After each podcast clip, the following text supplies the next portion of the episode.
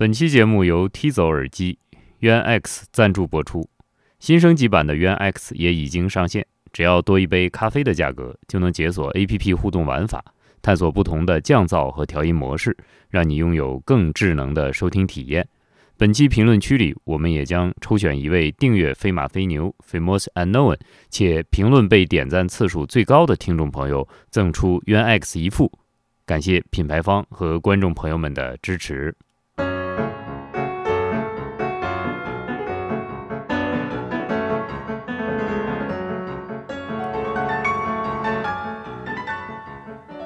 尊敬的听众朋友们，你们好，欢迎来到飞马飞牛，这里是李二。年关将近，说实话都已经记不得今年什么时候过年了。但是在即将到来的新年里，大家该回家的回家，呃，该种地的种地，该抱小孩的抱小孩。总之呢，我们都都有光明的未来啊。呃，在广大的这个社畜公职人员中，还要面临一个问题，就是。逢年过节啊，到了年底，正常应该给您一笔年终奖，让您回家去呢，能过个好日子。起码说年下不要太紧。从古来到现在都是这样的，也不知道您的年终奖发了多少呢？啊，反正 大环境下我们也不好多说啊。呃，但是我们现在不妨看一看古代人的情况啊，到底古人发年终奖，特别是比如说古代公务员发年终奖应该是怎样的？我们这期请曲炳瑞老师给大家介绍一下。好，谢谢李二。哎呀，听了李二前面这一番介绍，颇有感慨。我记得我们小的时候，我学的那个是新凤霞还是谁写的那种回忆的文章？新凤霞文笔很好啊，虽然他说他没文化，但是后来他自学，其实很了不起。他就写里边有有那么一段话，叫“年关难过”。呃，这个话呢，确实是 很真诚的啊。一般到了年底的时候。我们看，呃，催账的要在这个时候收账，然后欠债的这个时候要还钱，就是年底之前要把账清了。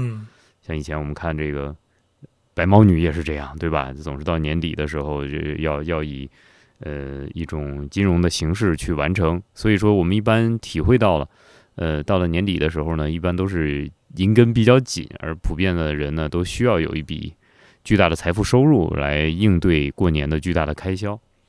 呃，放在今天当然如此了，放在古代也是如此啊。我们今天很多事儿，其实在历史上都是有根源的，所以呢，在古代的时候呢，呃，也要考虑在呃过年的前面要发一笔钱。呃，我想呢，大概看了一下啊，因为这个历朝历代的情况不一样，但是我们对比一下呢，我们发现汉朝的记载呢就比较详细，就比后代呢要详细的多。真是这样吗？真的是这样吗？还是你这还是您您研究汉朝？我觉得就是汉朝是比较详细。你研究后面，你可以再做补充嘛，对吧？你把后代的情况拿出来嘛。那我现在看到的呢，就是汉朝的官员呢，其实他赏赐的机会特别的多，除了日常的俸禄之外，啊，关于俸禄我们以后再说，因为俸禄也是一个大问题，就是你平时拿到的薪俸能拿到多少，这当然是跟你日常的开销息息相关。但是呢，如果要看到赏赐呢，其实汉朝的这个赏赐呢就非常的多元。那一般来说呢，它有这种比如说特殊情况下的赏赐啊，那我们讲说是这个，呃，比如说打匈奴打赢了，那他一定有一笔这个普遍的大赏赐，普天同庆的赏赐。但是呢，呃，做汉朝的官员呢有一个定期的赏赐，这个定期的赏赐呢分两个时间段给啊，叫春赐和腊赐，就是每年的这个立春的这一天。这个腊四是哪天给的？不知道是不是腊日这一天给的，也很有可能，就是分这两个日子呢给钱。呃，主要给的都是硬通货啊，比如说呢，呃，《汉官仪》这个是记载，这是东汉的一本书，它记载呃汉代的一般的典章制度，它里面提到呢，在立春这一天给赏赐的时候呢，一般是文官的司徒和司空呢给三十匹帛，九卿呢减半是十五匹，但是呢。武官赏赐的呢是文官的倍数，比如说呢，武官的太尉和大将军呢，他就拿到六十匹帛，但是执金吾和朱校尉呢，其实这些都是二千石比二千石的官员哈，他们获得的是三十匹帛。那比较起来，当然了，文武官的赏赐的数量比文官要多啊。那我们现在看到了，这个其实跟后代的情况不一样，这是重武抑文 是吧？他没有后代那种重文抑武的情况，呃。因为汉代呃武官不一定不不懂文，文官不一定不上武，说的没错，这也没有必然。所以在汉朝的时候，其实他是我们讲这个选拔官员，他是兼资文武的，因为他跟战国的那个传统一脉相承，就是一个人可文可武。我们看到很多做文官的人后面出去打仗做将军的情况很常见的。但另外一方面，我们当然也能认识到，这个时代其实认为呢，武官承担的责任大一点啊，承担的责任重要一点，特别是像呃汉代。普遍存在的大将军辅政或者是大将军执政的现象，其实从霍光以后啊，这种情况就是常态化了。呃，甚至可以说从卫青以后吧，就是大将军执政就是常态化。汉武帝以后嘛，这个一般历朝，呃，就是汉朝的每一代都是大将军这个管事儿，所以他拿的这个俸禄多一点啊，拿的这个赏赐多一点，这个是完全可以理解的。因为太尉不常设，但是大将军一定是是经常都有。嗯，这个是说的是春赐，就是立春日的时候赏赐。那我们现在讲那个，呃，立春当然是一个很重要的节气了哈。我们我们讲这是一年的开始，是另另一种开始啊，节气上的开始。还有一种呢，就是腊赐。腊赐我们讲这就年终了，年尾巴的时候你要给的实惠一点。我们讲的年终奖，他这个汉官仪上又讲了，说大将军呢和三公呢是拿钱是二十万，牛肉二百斤，精米二百斛。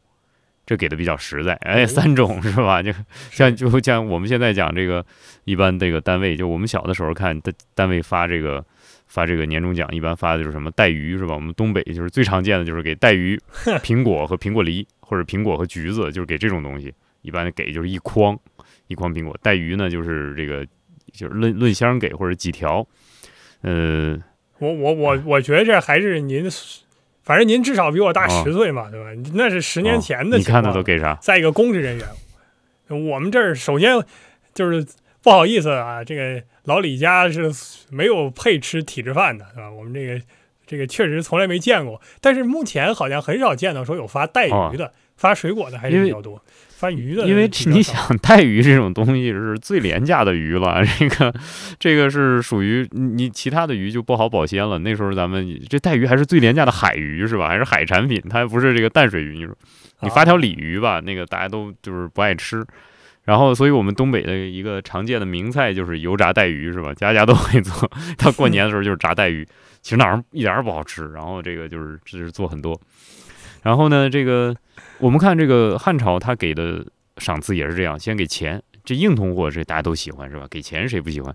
第二给牛肉，牛肉二百斤，我就在好奇，这这东西其实不太好保存，没有冰箱的时候，你说二百斤牛肉，你这东西怎么弄啊？肯定就是，我估计他可能说不定就是拿到就卖掉了啊。还有这个米是二百斛，这个很好。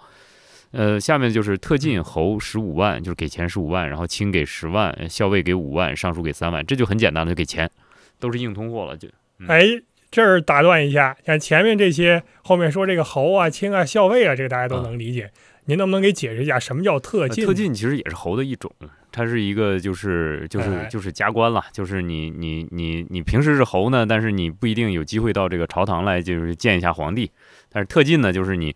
你加这个名目，就是你，你虽然是侯，但是你，你，你能在这个朝会的时候去见一下皇帝，有资格上去见一下，这就是侯中间的那个原来是负担过相当领导责任的人啊。比如说你做过三公，做过这个皇帝的老师，反正一般这种你就你就来一次，呃，属于是有机会见一下，就特进侯。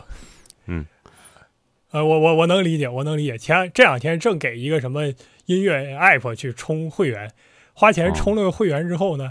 后来又提示我还有一个，这叫 VIP 会员，然后后面还有一个，还有个 SVIP，然后又让你加出来，我就没搞懂为什么这个又加个 S 对吧？又又多了一倍的钱。超级 VIP。现在看这个，这叫猴特进啊，对吧？差不多。Super VIP 啊，对，S，级这这他就是那种，对，就是有的猴你住在长安或者你你你在地方，反正有有有赏赐，但是你来不了是吧？你见不着，但是这有些在长安的人家允许你见一下皇帝，这很好，高级。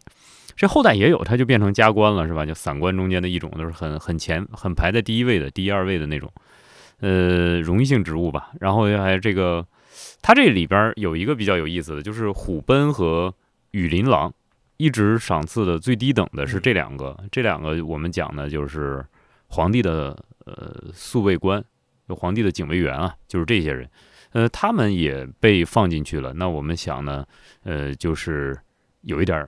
雨露均沾的味道啊，就大家都都要拿到赏赐，但是他们这个赏赐呢，就有点寒酸了，因为虎贲和雨雨林狼的数量呢比较大，所以他们这赏赐是两人共三千，就两个人呢是按三千来计算。这个我就就觉得有点好奇，就是不知道他是一定是双数吗？还是如果要是轮着有一个人是单数，他他也没说是给他一千五，他就是按两人三千给，但是事实上肯定就是一人一千五，这个数呢比较好，是个整数嘛，就好说。呃，我们现在看呢，除了这种日常的赏赐，比如说是春赐和腊赐之外呢，我们还能看到有一些特殊的。我们刚才说，比如说打匈奴啊，或者说有这个呃大的祥瑞，比如说什么捞出个鼎啊，哎，这太好了，这有一些普遍性的赏赐。而更常见的，其实就是在皇太子成年的时候啊，或者加元服的时候啊，那皇太子成年就是加元服的时候，或者皇帝成年的时候加元服的时候，这个也给点赏赐，那就取决于财政状况，每次给多少这不一定。但是呢，我们看汉朝人赏赐呢都比较实在，就是最常见给的就是黄金和绢帛，那就是货币啊，直接给硬通货。所以呢，呃，除去俸禄，其实他们的俸禄呢拿的也不少，但是除去俸禄之外，只看赏赐，大家拿的收入就很很多，呃，非常多。我举个例子啊，就比如说张汤，张汤这个人呢，在史书上呢。呃，大家不知道对他这看法是怎么样啊？可能是褒贬不一啊。但汉武帝很喜欢他，对不对？他死的时候呢，是家里有五百斤的财富，但是这个五百斤呢，只这么说呢不够直观。在史书上的评价是觉得张汤这个人很很清廉，他做了御史大夫，然后他家里才有五百斤的财富，就是觉得他没有太多的家底儿。而呢，还专门对这五百金的来源呢有一个表述，说这些钱都是皇帝赏赐来的。按照他的俸禄的收入，他可能还存不下这么多钱。那我们今天有一个一般的认识，就是汉朝的一斤的黄金大概相当于一万钱。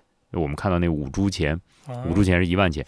五铢钱的流通时间非常的长，好像一直用到唐代，用到唐初吧，唐前期。因为我们看，呃，就是。到你到博物馆里去看，我前一阵子也是去博物馆看啊，原来也也不太重视这个，但是你看了以后，你会发现从五铢钱到唐代的那那个货币，就是什么开元通宝到这些，你能明显的发现五铢钱它的，当然可能是图书馆那个博物馆也是找那个好的来展示啊，但是但是它的那个大小是比唐代的钱要大的，它的那个直径要比唐代的钱要大，而且呢。感觉它的成色，就是这个钱的厚度，好像比唐代的钱要厚。那所以这一点，我们就明显的看出来，就是好像汉代的财政状况，呃，它要比唐代的财政状况可能要好。对，有没有一种可能，就是看史书的时候，总感觉好像汉朝的黄金很多，起码比后面的多。有没有一种可能，就是汉朝的黄金它确实就就挺多的？也也也有这个可能，因为这个东西有这个说法，现在尤其看海徽。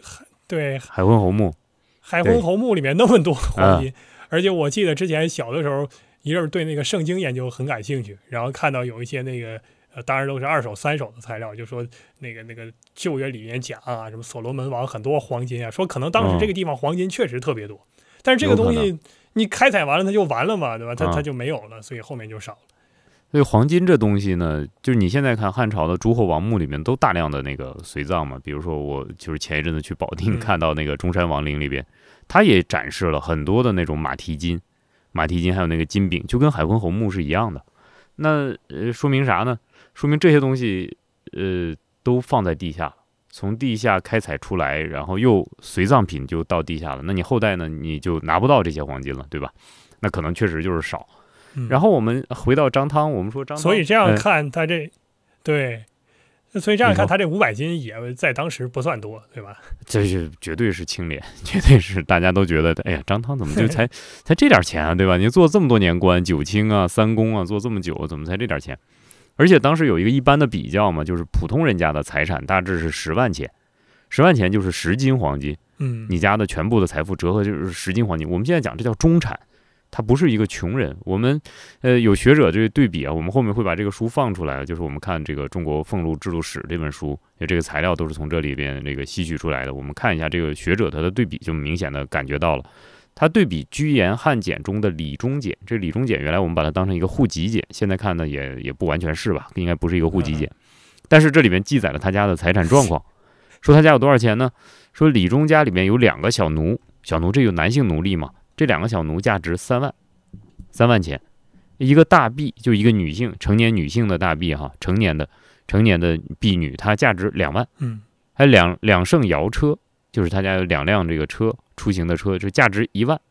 然后还有五匹马，这个就很有钱了，对，五匹马就是现在你家里有五五辆车一样，对那感觉，价值两万。还有两辆，对，因为马其实它。不光能骑乘，对吧？他你要是真愿意用的话，他也能也能耕地啊，对吧？也能耕种啊。我我小时候，我小时候看那个我们东北农村，其实就很多人家里是没有牛，但是他有马，有马来耕作，就是这这个我还是见过。然后呢，还有两辆牛车，牛车还价值四千。他还有两头牛，这两头牛呢价值六千，这两头牛就是耕作的牛，耕牛。然后他家还有一所宅院，价值一万，五顷田地，注意五顷是很大的一个数了，对吧？五顷田地呢，价值五万，所以李忠家的全部的上面这些数加到一起呢是十五，十五万，这就是一个中产阶级。那张汤的财富就是五百万，跟十五万比较起来，他大概是他的几十倍啊，对吧？起码是三十几倍吧，将将近四十倍，呃，还被叫做清廉。那你其实就看出来，呃，当时的这个呃不同家庭的不同的人的他的财富的。所占有的数量是有很大的差异的，鸿沟是鸿沟式的差异的。所以，我们想，我们前面有一个前提，说张汤这钱呢，其实都是赏赐来的嘛。那你赏赐就是几十万，你你看你是这个，你是这个九卿卿一级，或者是你是诸侯一级，你一次赏赐就是十五万，那 那这个数多大呀？这一次就是赏人人一个家的家产，对吧？这是很气派的。嗯，哎，这个到后代其实也也有这个感觉，因为我。我们如果看过那个《大明王朝》那个电视剧的话，就给人的感觉好像皇上花钱花的特别多的一个地方就是赏赐，一赏赐赏十万匹。他这个剧这样演是不是有依据呢？其实还是有的，就是能看到对万历期间的那些材料，就万而且是在张居正还能管事儿的时候，万历皇帝也经常会，就是万历皇帝很小就暴露出他那种贪贪财的本性。就你不管怎么评价万历皇帝，他的一个最基本的个性是可以判断，就这个人，他也不是抠，他是喜欢攒钱，他也愿意花，但是他自己更多希望把钱尽量放到自己这儿来。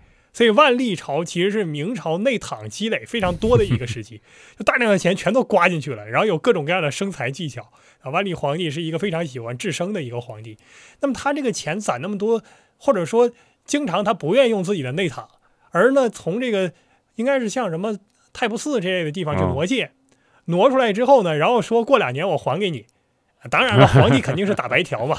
然后或者说我给你个债权，就是这个哪哪哪哪有这么一笔叫叫什么那个印花银还是什么啊？就这个正常老百姓应该交给我的，但是呢二十年都收不上来了，啊，现在这个债权给你了，对你去收啊，你收来就行了。然后你先给我给我两万两啊，给我十万两，拿来干嘛用的？经常拿来就赏赐。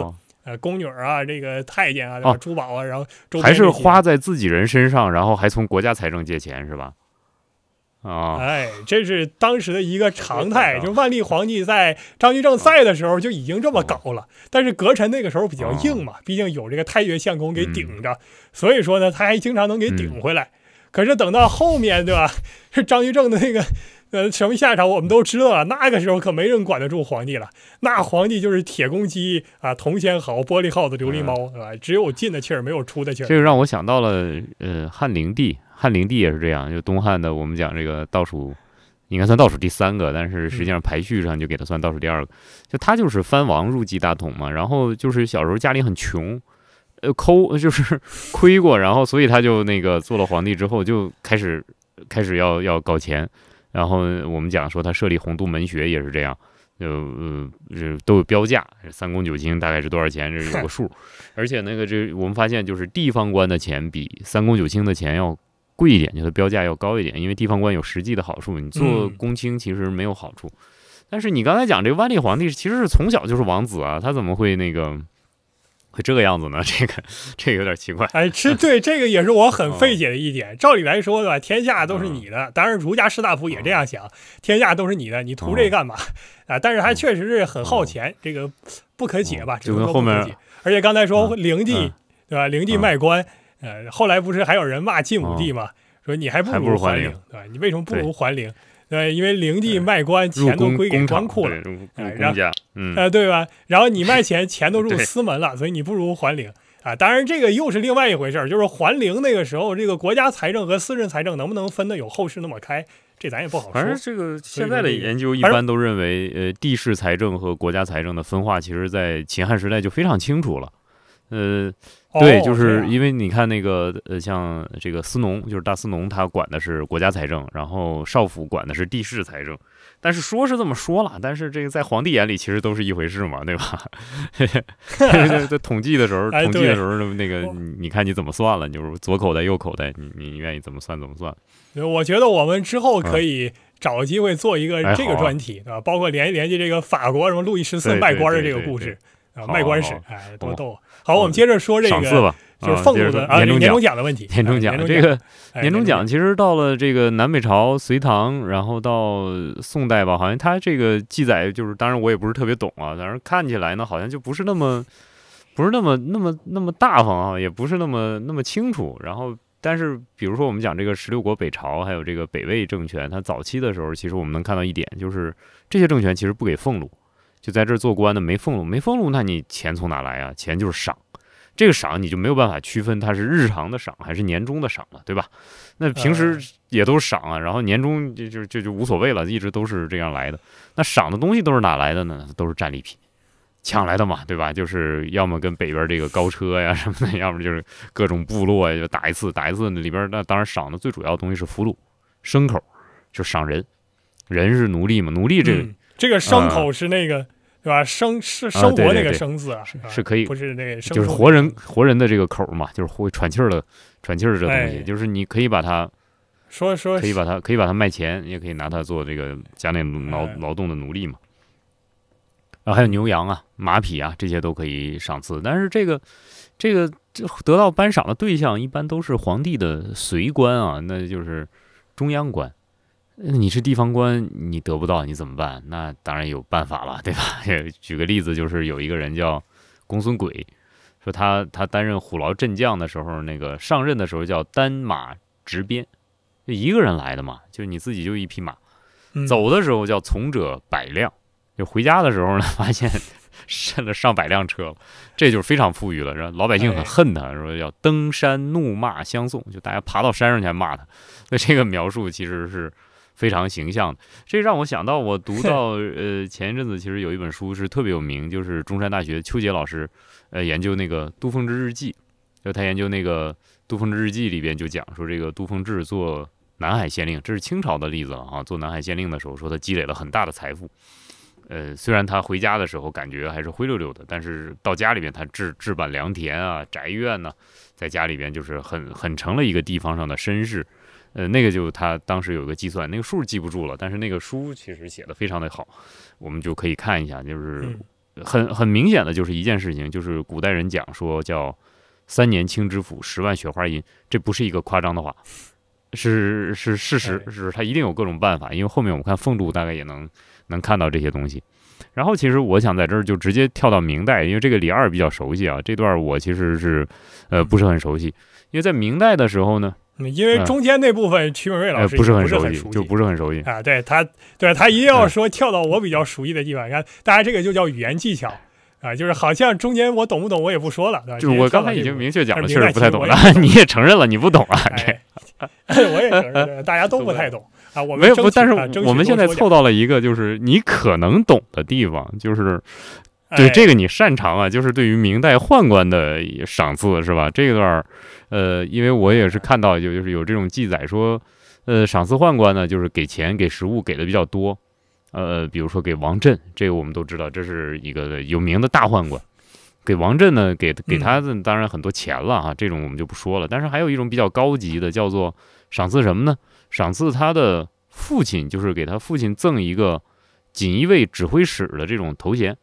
这我估计他父亲可能已经去世了吧，或者这个活着可能就不赠这个了，就是去世了给他赠一个锦衣卫指挥使，这其实就比较夸张了，是吧？他这个这个赠这种官衔，呃，就是属于是属于是让人觉得有点有点有点这个说不清道不明。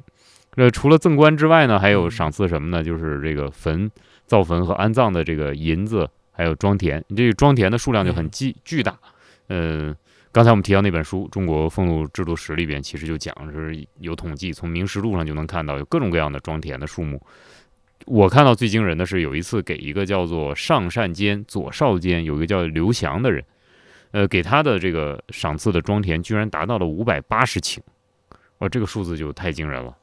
这这就这个应该 你你你在对啊，这主要看谁啊？说给太监赏赐这一个，好像哎呦不得了，五百八十顷。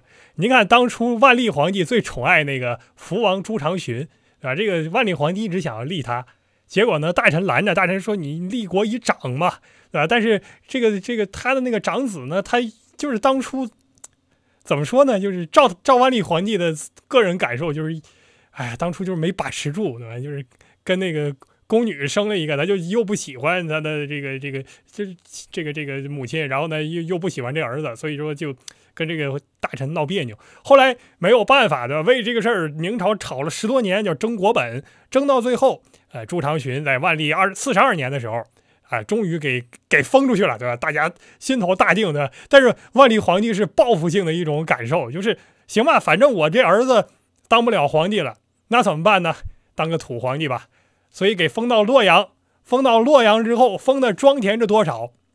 一万九千顷，将近两万顷。哎，你看，您看跟底下这个数比，对吧？这这完全不是一个级别的。这这个这个庄田已经大到什么程度了？就是当地根本就没有办法去刮出这么多地来给你。那怎么办呢？就按照这个土地的价格去折算。比如说这一顷地，对吧？给你多少租子？折成租子之后，然后由这个地方财政来支出，皇帝才不出这钱呢，对吧？地方财政来支出，地方财政也支出不了，就是哪有那么多钱去给你啊？那怎么办呢？就周边对吧？各各各个兄弟省市支援一下是吧？支援一下。哎，那我我其实就支援一下的，特别好好奇问你这个，就是他现在说我赏赐他一万九千顷，当然你说是没有了啊。那这个这个如果是给他的。比如说，我给了他一万顷，这一万顷是地方能拿出来的。这一万顷是原来就属于是皇家庄园，就是皇帝个人有的田土呢，还是说这洛阳地方我们就是从老百姓那儿刮吧，或者我们现买然后给他，是是哪一种？我想应该不会是让老百姓刮，但也不可能是皇帝的田土，这个还真应该查一下，没准是官田。但是明代那个官田名义上是归。就是他，他是比如说像像江苏这些地方那个所谓的官田，他到最后其实也私田化了，只不过是税率不一样而已。所以我也怀疑，可能就是就是这样算，就是过去这些人要给种，反正种肯定不是王爷自己种嘛，对吧？也不一定是王爷招人来种，就是过去谁在这儿种，现在谁还在这儿种，只不过呢是你之前交给官府的钱，或者交给直接交给皇帝的钱，现在呢转转交给这藩王。可能是这样一个过程，有点像故农所有权变更，但是的那种，嗯，对对对，因为明代这时候所有权使用权已经分离的很厉害了，你不太好说。其实明代的这个土地制度，包括它的这个租户制度，是一个非常重要的问题啊。就是研究近代经济史都得追溯到明代，它算是一个很重转折时代啊。就是白银的那个大量使用，也带来了很多的变化。而且我特别特别 这个想比较的，就是我们看那个《红楼梦》里边。这个贾府他就会提到说，哎，今年要过年了，然后这个农庄上了很多东西，上了多少米、多少蛋啊，多少还有多少这个兽皮，上了，呃，他这对对各种各样的土产，呃，上了这个土产，然后结果这个当时是谁是贾珍还是谁贾琏是吧？贾琏就说：“其实这年越来越过不下去了，你们上这点东西，这怎么过年？对，这能干什么？这怎么过年？然后这个上上上这个那人姓乌是吧？叫叫乌什么是还是叫叫？哎，这就是那个那个装户头装把式很很狡诈的说：哎呀，这个爷你别看咱们这个庄子是这样，那那边有几个他都过不起年了是吧？他都都完蛋了。那他们那个早就那样。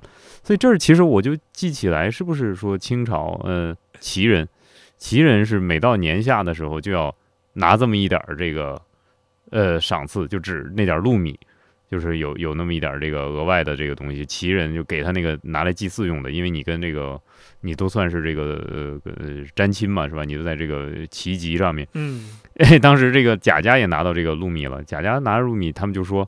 这点东西其实咱们不指望这个东西是吧？就意思一下，但是你不知道有多少啊？咱们这就是同宗里边有多少人，现在就指这过年的，没这东西他们其实是过不了年。就皇帝也有三门亲亲戚是吧？就是，对对，有关这个问题啊，还是非常推荐大家去看老舍先生的遗作，叫《整红旗下》，他在里面非常详细的描述，就是这个旗人或者破落旗人，他在最后这个清朝要倒还没倒的时候，那个年是怎么过的，包括怎么样支应债主子啊。他尤其他那个亲戚有这种特点，就是他他他明显是有俩亲戚，就属于那种就是标准化旗人，就是咱旗人出生就是。就是我阿玛已经替我把活干完了，咱出生就是吃喝玩乐，不没别的，就是这样的一个啊。所以说，他就专门讲说你你怎么样这个对付债主子，对吧？你比如把房子点出去，然后来年再弄回来，然后每年是怎么领领粮食的。所以可以看这个《北京生活史》啊，晚晚期《北京生活史》很有意思。就是呃，包括后面好像也有那种书叫什么《银元时代生活史》，是吧？也都是讲那个对社会生活的。两本，一本叫《抗战抗日时代生活史》，还是叫《日据时代》？银元时代，其实都是根据呃根据这个日记去改的嘛，非常好的材料，就是用一个详细的日记都可以写出出来。其实我们看到这个，就是凡是问题进入到这个社会生活领域啊，我们就有很多很贴切的、直观的感受啊。也就像我们今天讨论这个主题一样，哎呀，大家都到年底了，都希望那个 荷包再鼓一鼓，是吧？能够再多多的有一点 收入。呃，我看今天差不多了。嗯，哎，我们呃，这个感谢曲老师跟我们分享了呃有关，其实主要是汉代年终奖的问题。到比如说到明代，我们在这儿可以稍微为曲老师做一点补充。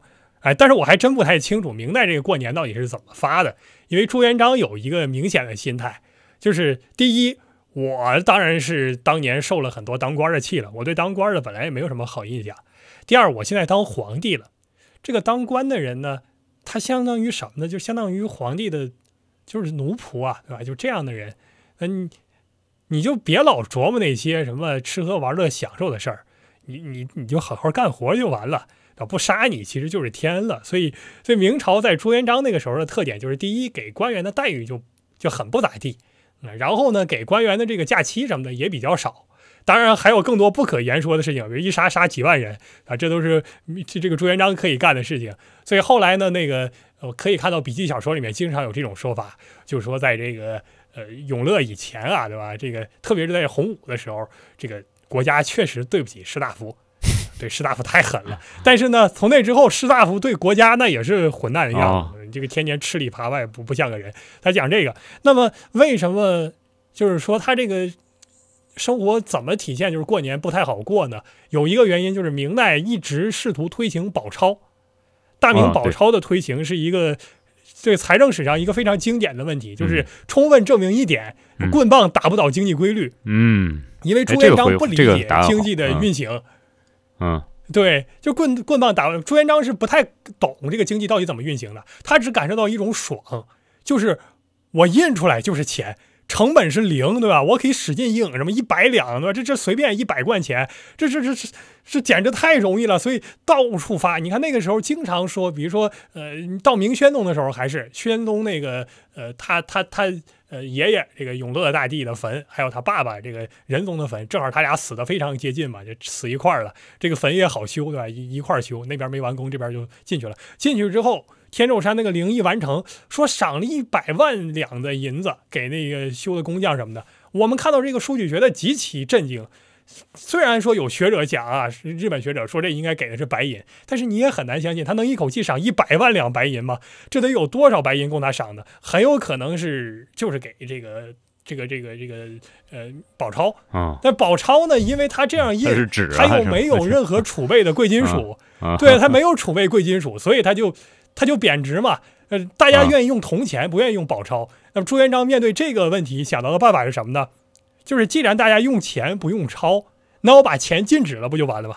嗯，就是从此之后，中国不允许用铜钱啊，只用宝钞，这问题不就解决了吗？想的真好啊！这就是朱元璋的一个思，对，总是这样想。但是最后宝钞就是废纸嘛，废到什么程度？就是扔到地上，乞丐都不用。啊，乞丐都都都都不看他一眼，就是你看这一万一万面值一万的票子掉在地上，我都不屑于一捡，是吧？